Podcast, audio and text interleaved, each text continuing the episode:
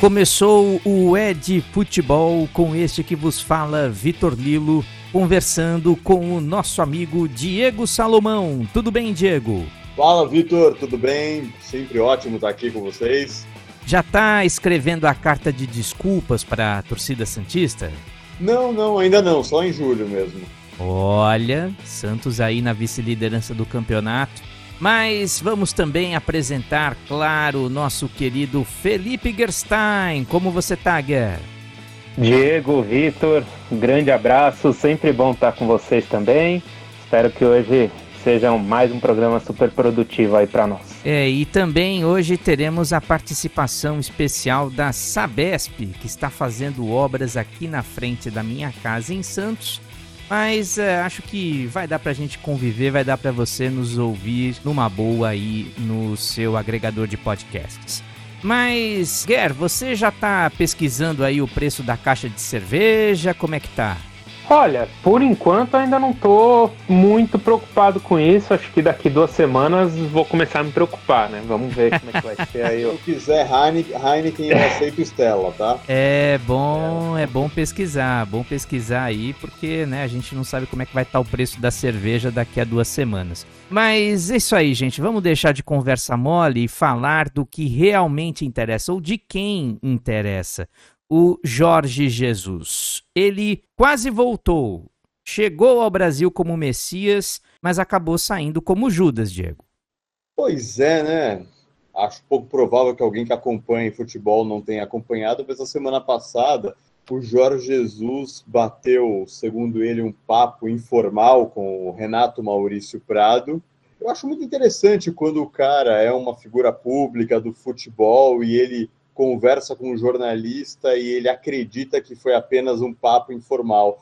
Ou ele é muito ingênuo, ou ele é muito sacana, né, gente? Vamos falar a verdade. Mas o fato é que o Renato Maurício Prado acabou dando um spoiler, um mega spoiler do que seria a entrevista do Jorge Jesus no Bem Amigos. Aliás, vale dizer que o Renato Maurício Prado já participou do Bem Amigos, saiu da Rede Globo depois de uma briga com Galvão Bueno mas a conversa com Jorge Jesus foi muito pesada, digamos assim, bateu muito mal na imprensa, porque o Jorge Jesus falou que queria voltar ao Flamengo e deu inclusive data, falou até dia 20 eu estou disponível, o que é no mínimo uma tremenda falta de ética profissional, né? tendo em vista que o Flamengo tem um técnico que inclusive é português, e o Jorge Jesus inclusive desceu críticas de maneira indireta ao trabalho desse técnico, do Paulo Souza, e falou: não, porque eu ainda tenho uma ligação com esse time, ainda me dói ver eles jogando mal. Quer dizer, então ele já disse: olha, eles estão precisando de mim e eu estou disponível até dia 20.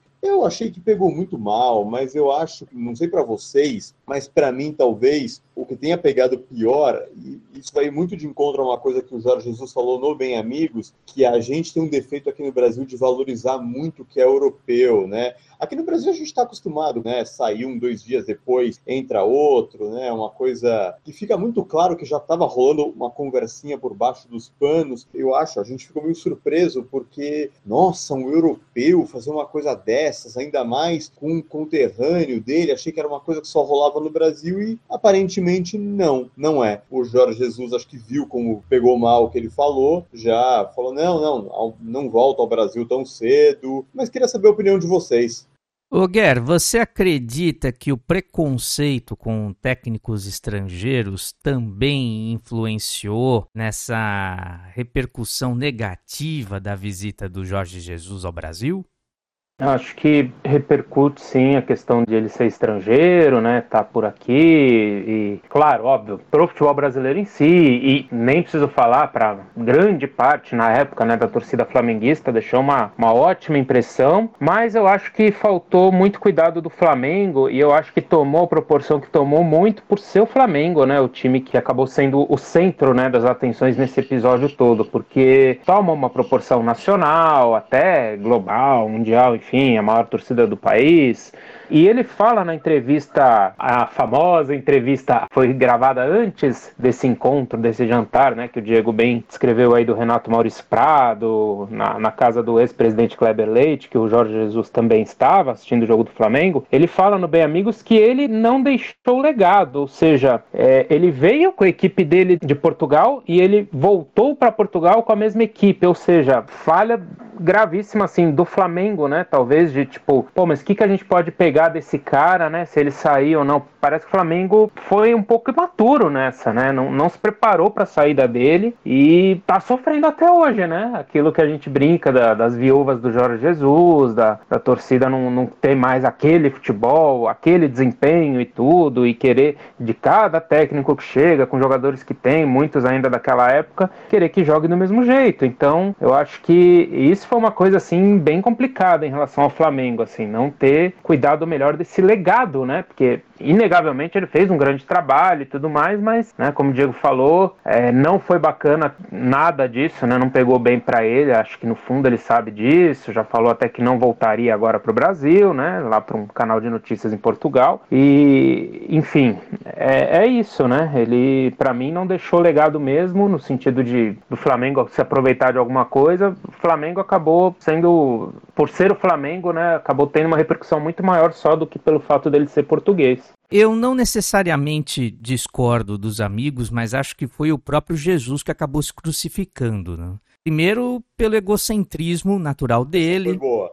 foi, uma, foi uma, boa, uma boa piada. Primeiro, pelo egocentrismo natural dele, né, como eu dizia, e segundo, por essa recusa de compartilhar conhecimento, né, o que acaba fechando portas aí com clubes e até com os treinadores brasileiros que, aliás, estavam se sentindo muito ameaçados durante a presença dele aqui. E terceiro, é também por essa conduta duvidosa, né? Alguém acredita mesmo, de verdade, que ele foi ao Rio só para assistir o desfile na Sapucaí? o que ele foi lá na casa do Kleber Leite, ex-presidente do Flamengo e opositor do Landim, atual presidente do clube, e papiou com o Renato Maurício Prado, que é colunista do UOL, rubro-negro fanático e crítico do Paulo Souza, sem saber das consequências. O JJ faz e conduz a própria narrativa. Ele não sai falando à torta direito.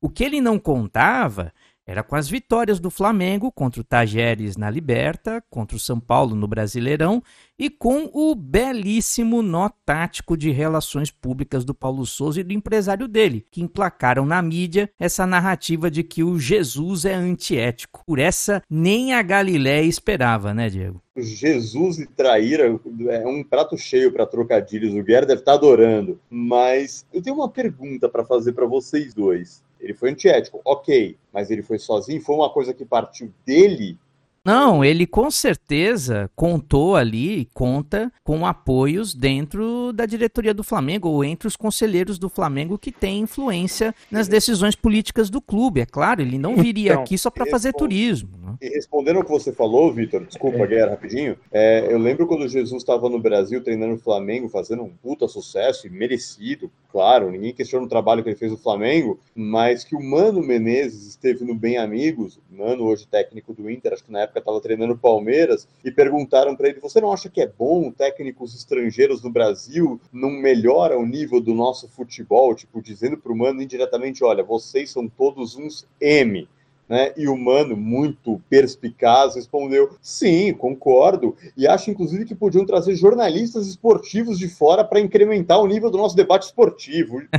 Sensacional, mano. Fala aí, Guerra, só para encerrar o assunto. O Diego perguntou sobre a questão dele ter feito estudo sozinho ou não, né? Eu tenho um pouco de dúvida também, porque assim, quando a diretoria do Flamengo vai para a Europa no final do ano passado, que eles acabam até tendo que passar o Natal lá, né? Que dureza lá em Portugal, o, Marcos Braz, acho que o Bruno Spindle, enfim, na busca, né, de um treinador, aí ficou esse diz que me diz, né, que eles estavam quase fechando com o Jesus, mas que ele tinha os jogos do Benfica à época contra o Porto, os clássicos, enfim iam fechar com o Paulo Souza, e o Paulo disse: Não, mas tudo bem, né? Se é o Jorge Jesus, eu vou esperar ver o que vocês definem, ok. Então, assim, mas depois o Jesus desmente isso, né? Eu acho que foi na entrevista pro Renato Maurício também, né? Que ele não vai dizer que foi entrevista, mas em todo caso, nesse papo com o Renato Maurício Prado que ele fala que não, eles não me procuraram, né? Eles só foram falar comigo, acho que a obrigação social de, de virem falar comigo, mas não, não me fizeram uma proposta formal, né? Então eu tenho minhas dúvidas até que ponto de verdade tem gente lá dentro quem tá lá dentro do Flamengo que estava junto do Jesus nessa. É, agora para encerrar de vez com esse assunto, eu acho que essas manobras aí do Jorge Jesus, né, de versões e narrativas, né, deu, foi tão desastrosa, deu tão errado, né, porque exatamente esse ponto que você levantou, Guer, não tá batendo, né, você vê as entrevistas do Marcos Braz para a mídia portuguesa na época em que ele estava lá em Lisboa, parecia que a coisa estava meio ajeitada, mas que era ainda uma questão de acertar com o Benfica. E o Jorge Jesus ele disse isso mesmo, né? Essa entrevista, conversa, porque parece que o Jesus teria falado em off, e aí o Renato Maurício Prado publicou, e isso também envolveria, uh, entraríamos numa questão de ética jornalística dessa vez, né? Com o Renato Maurício Prado. Ele teria dito que ele falou ao Marcos Braz para irem a Portugal em janeiro janeiro. Né? E não em dezembro, Isso. porque em janeiro ficaria mais fácil para negociar. E agora ele chega e diz que não, não fizeram proposta nenhuma. Sabe, é, é um desastre. E agora eu acredito que vai ser muito difícil ele voltar para o Brasil. Pelo menos está todo muito encaminhado para ele ir para o Fenerbahçe na Turquia. Se ele consegue fazer uma campanha razoável, dar um título turco para o Fenerbahçe, leva o Fenerbahçe para as finais de uma UEFA Conference League ou pra, de uma Liga Europa, é, ele já consegue ficar lá na Turquia pelos próximos cinco anos. Aí ele já vai estar tá com mais de 70 e eu acho muito difícil que nessa altura do campeonato ele ainda queira continuar trabalhando como treinador. Pode acontecer, mas não sabemos. Enfim, o futuro dirá. Mas agora eu quero falar do Real Madrid na Champions League, que segue calando as nossas bocas. Né?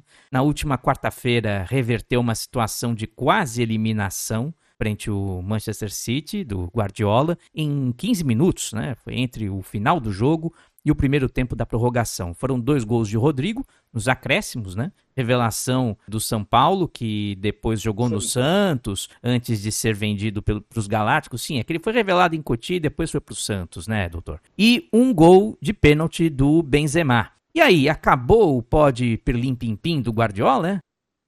Não vejo dessa forma. Acho que o que o Real vem fazendo nessa Champions é algo completamente fora da caixinha. A gente daqui a muitos anos vai falar dessa campanha, porque são três fases que o Real Madrid reverteu resultados não adversos, mas assim, resultados praticamente impossíveis. Então eu acho que vai ficar muito mais na conta dos méritos do Real Madrid do que de uma eventual falha. Com relação ao Guardiola, as pessoas vão falar, ah, mas ele foi contratado para ganhar a Champions. Tá bom, mas ele vem ganhando muitos campeonatos ingleses, e eu, eu sei que alguns pessoas vão falar, ah, mas você diz que o campeonato francês não vale de nada. Tudo bem, mas você não quer comparar a liga inglesa com a liga francesa, né? Tem uma pequena diferença entre o nível das duas. Não, não vejo dessa forma. Acho que é muito mais um mérito do Real Madrid que segue na briga para me dar aquele pack de Heineken. Eu até antes do nosso programa, né, quando a gente fez a reunião de pauta para discutir o que a gente ia falar essa semana, fiz um levantamento rápido aqui do Guardiola como técnico em Champions League, né? Ele foi bicampeão pelo Barcelona, chegou também em semifinais contra a Inter de Milão e Chelsea, depois pelo Bayern de Munique chegou em três semifinais, pelo City aí já foi um pouco mais complicado, né? Porque ele só chegou agora nessa semifinal e tinha chegado na final do ano passado contra o Chelsea, né? Então então, eu não sei, cara, o que, que falta, porque ele já ganhou do, do Real Madrid, eu acho que foi em 2016, não sei se talvez o próprio Diego vai ter uma, uma memória melhor, acho que ele tirou o Real Madrid num mata-mata de Champions League, o, o Guardiola já pelo City e daqui ele não, não consegue, né? Falta alguma coisa ainda, falta o time é bom, tem se reforçado, né? O Manchester City confirmou essa semana a chegada do Haaland, né? O meteoro, o cometa lá no, no time para a próxima temporada. Então, eu não sei o que falta, assim, porque os caras sabem jogar bola. Se você pegar os dois jogos, estava com mais de 180 minutos a classificação encaminhada. Foi no finalzinho, praticamente, óbvio, né? Nos minutos finais do tempo normal em Madrid, mais a prorrogação, que deixaram escapar, né? Não sei assim o que tá faltando. Não sei se é a mesma questão do PSG. O PSG eu já vejo que falta um planejamento, vem qualquer técnico, gasta dinheiro aí, gasta tubos, traz Neymar, traz Messi e traz o Sérgio Ramos e não sei quem, e, enfim concordo quando você diz que não dá para botar o Manchester City e o PSG no mesmo saco em termos de planejamento, de gestão. Ok, estou super de acordo com você, mas a gente não pode desconsiderar que a desclassificação de ambos veio para o mesmo time, que foi o Madrid. Por isso que eu estava dizendo para o Vitor e para você também, claro, que assim nesse caso especificamente eu ponho essas eliminações muito mais na conta do Real Madrid do que de falhas dos adversários. Embora eu concorde com o que o Vitor disse no dia do jogo, que o Guardiola ele cometeu erros. Assim, na hora que ele tira o De Bruyne de campo, por exemplo, ele matou toda a criatividade do City, que se não fazia uma partida brilhante, vinha melhor em campo. Então, sim, o Guardiola cometeu erros, como qualquer técnico pode cometer, mas eu não vejo como um declínio do Guardiola, assim, uma coisa. Não vejo dessa forma. Eu não sou maluco de querer aqui desprezar a importância do Guardiola para o futebol, né? O que eu só questiono é essa aura messiânica que os torcedores e a imprensa criam em torno dele e da qual ele também se aproveita, né? Os Enzos. Pois é, também. Claro que ele tem o mérito de ser um estudioso voraz do futebol, uh, fazer releituras de esquemas táticos clássicos, né? Teve o mérito de conseguir comandar talvez o maior plantel da história do futebol nesse primeiro quarto de século, que não é fácil. Mas vamos ser justos, né? Ele ainda comete erros de técnico jovem em momentos cruciais, como o Diego apontou, né, substituição do De Bruyne no segundo tempo contra o Real Madrid. O De Bruyne que é, goste-se dele ou não, o motor criativo ali do meio-campo do City, né? Ele tem muita dificuldade de se adaptar a situações adversas de jogo, faz alterações questionáveis, como já falei, confia em nas próprias ideias e ele chega ao ponto até de ignorar a capacidade do adversário, de tão fissurado que ele é nas ideias dele. Então ele não passou por isso quando apostou no jogo reativo contra o Real Madrid, como se ele enfrentasse o Tottenham pela Copa da Liga Inglesa? Enfim. Fora isso, eu li uma entrevista do Patrice Evra, que foi lateral da seleção francesa, do Manchester United, lá para o Amazon Prime, e ele disse uma coisa que me pareceu muito certa: o, o City não tem líder dentro de campo. E isso acontece porque o próprio Pep Guardiola não admite alguém com mais personalidade que ele no time. Ora, isso numa equipe que tem um projeto de futebol meramente baseado na grana, como é o caso do City e até do PSG, é um desastre no meu modo de ver. E se a gente comparar o City ao Madrid, que é recheado de jogadores com personalidade, você também encontra aí uma das chaves dessa derrota. Nisso eu concordo com você. Eu acho que falta um pouco mais de liderança ou de alguém colocar o negócio na mesa, assumir e falar: não, vamos decidir isso aqui, vamos, né? O City, em determinado momento, quando realmente saiu De Bruyne, aí tem muita gente que vai falar: ah, mas aí saiu o gol do City, ok, beleza. Mas depois, né, tomou uma virada em cinco minutos que ele, Guardiola mesmo falou, né? Nossa, foi um gol em cima do outro, não deu nem tempo da gente, né? Quando a gente ia reagir, voltar pro jogo, já tomamos o segundo gol. Então, faltou um pouco esse espírito, chegar um, dois caras ali dentro e falar: não, gente, calma né, a, vaga é nossa ainda, ou vamos para prorrogação, a gente vai virar. Faltou um pouco essa gana, esse negócio, não sei, né, aí, independente de, de grana, faltou gana mesmo, não sei. Não, claro, e, e tinha dois gols de vantagem, né, era algo que dava para administrar, né. Mas. Que, Fala, Diego. Me, me, surpreendeu demais, assim, no final do jogo, que o, o Real Madrid tem um meio de campo que joga junto, acho que há oito anos, é isso? Que é o Casimiro, o Cross e o Modric. Né? E o Ancelotti tirou os três do time. E eu falei, o Ancelotti é louco. E aí, quando o Real Madrid virou e foi no, na prorrogação e fez o gol de pênalti, se classificou, eu falei, o Ancelotti, ele é fantástico. Ele viu, ele foi capaz de ver uma coisa que eu absolutamente não vi. Por isso que ele é o Ancelotti e eu sou só o Diego. É engraçado, né? É bem aquela frase do lendário treinador brasileiro que levou Portugal à semifinal na Copa de 66, o Otto Glória, né? Costumava sim, sim. dizer: quando o técnico erra, é uma besta, quando acerta, é bestial. Mas, gente, vamos fazer um palpitaço aqui para a final da Champions no próximo dia 28, lá em Paris. Uh, meu palpite é que vai dar Madrid, tá? O Liverpool é brilhante, mas eu acho que está muito manjado o estilo de jogo e o Real do meio para frente é imbatível. E vocês, rapidamente? Eu acho que dá nos pênaltis Liverpool. Acho que empata no tempo normal, na prorrogação. Acho que é jogo para empate, assim. Aí vou, aí vou apostar contra a cerveja do Diego.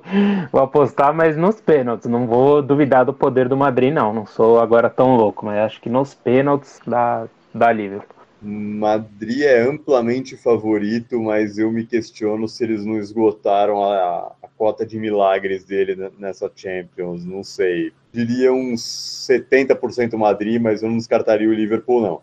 Muito bem. Guer, eu acho que nenhum de nós imaginava ver o Corinthians, Santos, Havaí e América Mineiro no G4. E o Atlético Mineiro, Flamengo e Palmeiras na metade de baixo da tabela do Brasileirão. É normal a gente ouvir aquela conversa de ah, o campeonato é de pontos corridos, no começo é assim mesmo, por causa da Libertadores, da Copa do Brasil, que são mais atraentes, coisa e tal. Mas aí vem a questão: o formato de pontos corridos deixou o Brasileirão menos atraente? Então, né, é, a gente vai chegar aí, terminando a temporada de 2022, né, perto da, da Copa do Mundo, a, se eu não me engano, 20 anos, né, desse formato aí nos pontos corridos, tá, desde 2003. Eu até fiz uma listinha aí, aqui, né, de... Os pontos que eu coloco, vai, não necessariamente positivos ou negativos, mas aí quero ouvir de vocês também, né. Mata-mata e pontos corridos aqui na, na folha. Mata-mata tem o fator emoção, tem o fator sorte, tem também a questão de que muitos times acabam entrando de férias forçadas, né? Porque são os que vão sendo eliminados.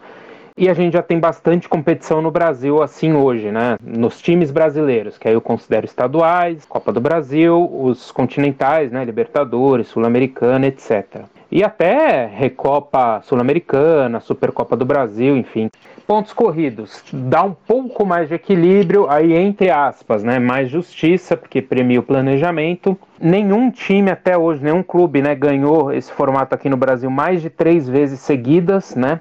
Tudo bem que a gente tem menos o fator surpresa, né? Porque se você for ver o, o seleto clube aí dos vencedores, né? Do, dos pontos corridos, São Paulo três vezes, o Corinthians quatro, o Flamengo, o Cruzeiro foram é, três vezes cada. Fluminense e Palmeiras duas vezes, Atlético Mineiro e Santos uma vez, né? E até dos times da Série B, hoje, dos considerados grandes, Vasco e Grêmio, nunca ganharam nesse formato, né, de pontos corridos. Mas é, é justamente por já ter a competição na Copa do Brasil, na Libertadores, né?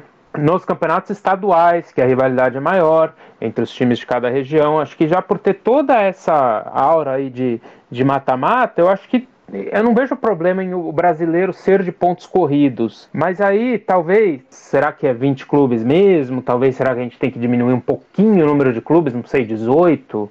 Ou deixar os 20 clubes, mas eu até tinha falado na reunião de pauta para vocês, né? Ah, talvez três rebaixados e três que sobem. Aí depois eu pensei, mas por que, que eu falei isso? Aí eu fui olhar, eu falei, ah, mas isso pode fortalecer mais os grandes, ter um campeonato com mais times grandes, né? Os grandes subindo, de repente se tornando SAFs, enfim, aí é uma outra discussão mas a gente teria mais vezes os clubes grandes juntos, né? Se tiver só três que vão cair, a chance de um grande cair também diminui um pouco, né? Porque hoje, ó, eu quero só o último dado e aí eu abro para vocês falarem o que vocês acharem interessante. A gente tem seis times que vão direto do Campeonato Brasileiro para Libertadores, ou seja, 30%. Seis para Sul-Americana, mais 30% quatro times rebaixados, 20%, e quatro times que teoricamente não almejam nada, né? Que seriam os outros 20%, a gente considerar que não vai ter campeão brasileiro, da Sul-Americana, ou até três times, né? Se o campeão da Copa do Brasil tiver ali no G6 também do, do Campeonato Brasileiro. Então, quero ouvir um pouco de vocês, mas eu ainda gosto mais dos pontos corridos pelos fatores que eu falei lá no, no começo dessa discussão.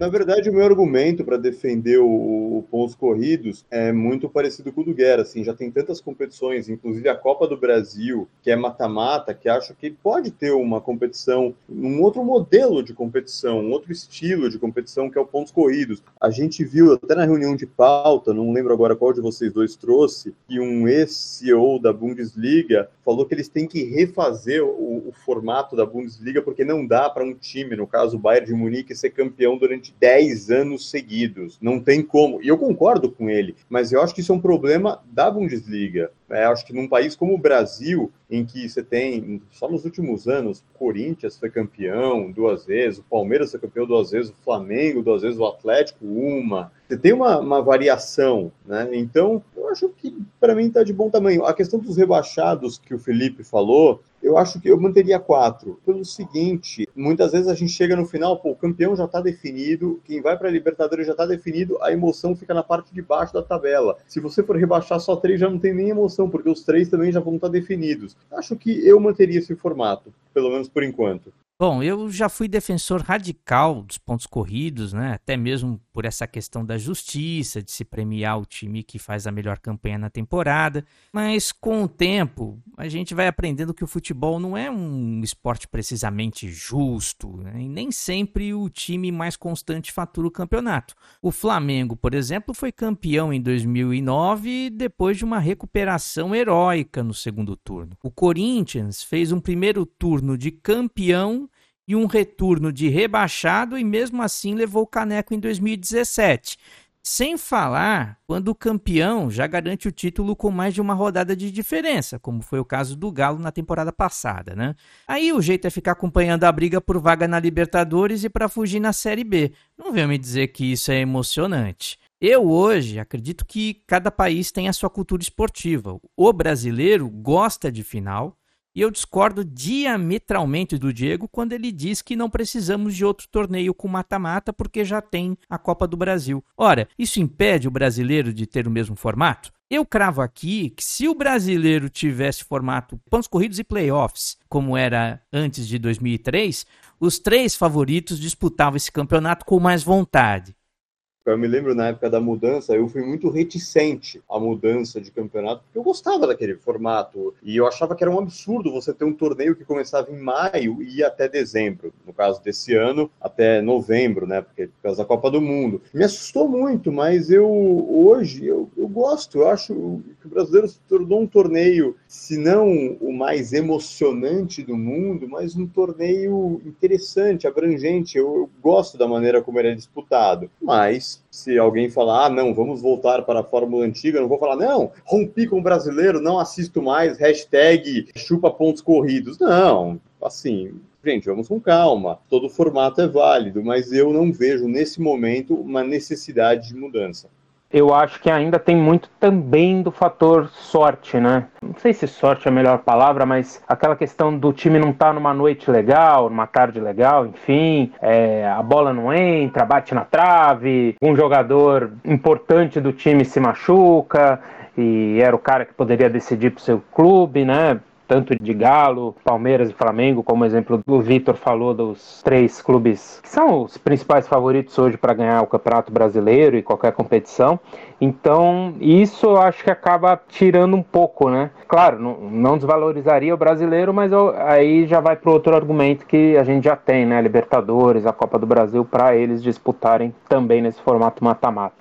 Bom, gente, é, acabou o nosso tempo. Quero agradecer ao Diego e ao Guer. Vocês querem deixar algum abraço, algum recado? Sempre um prazer, obrigado pelo espaço. Estaremos de volta semana que vem. Se o Real ganhar, aguardo minha Heineken ou Stella. E um abraço para todos os nossos ouvintes. E aí, Guer?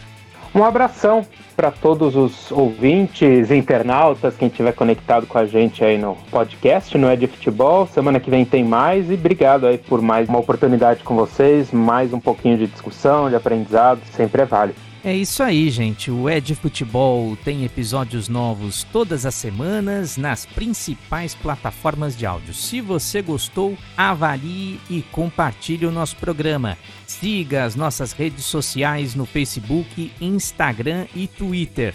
Obrigado por ficar com a gente. Até semana que vem. Um abraço. Tchau.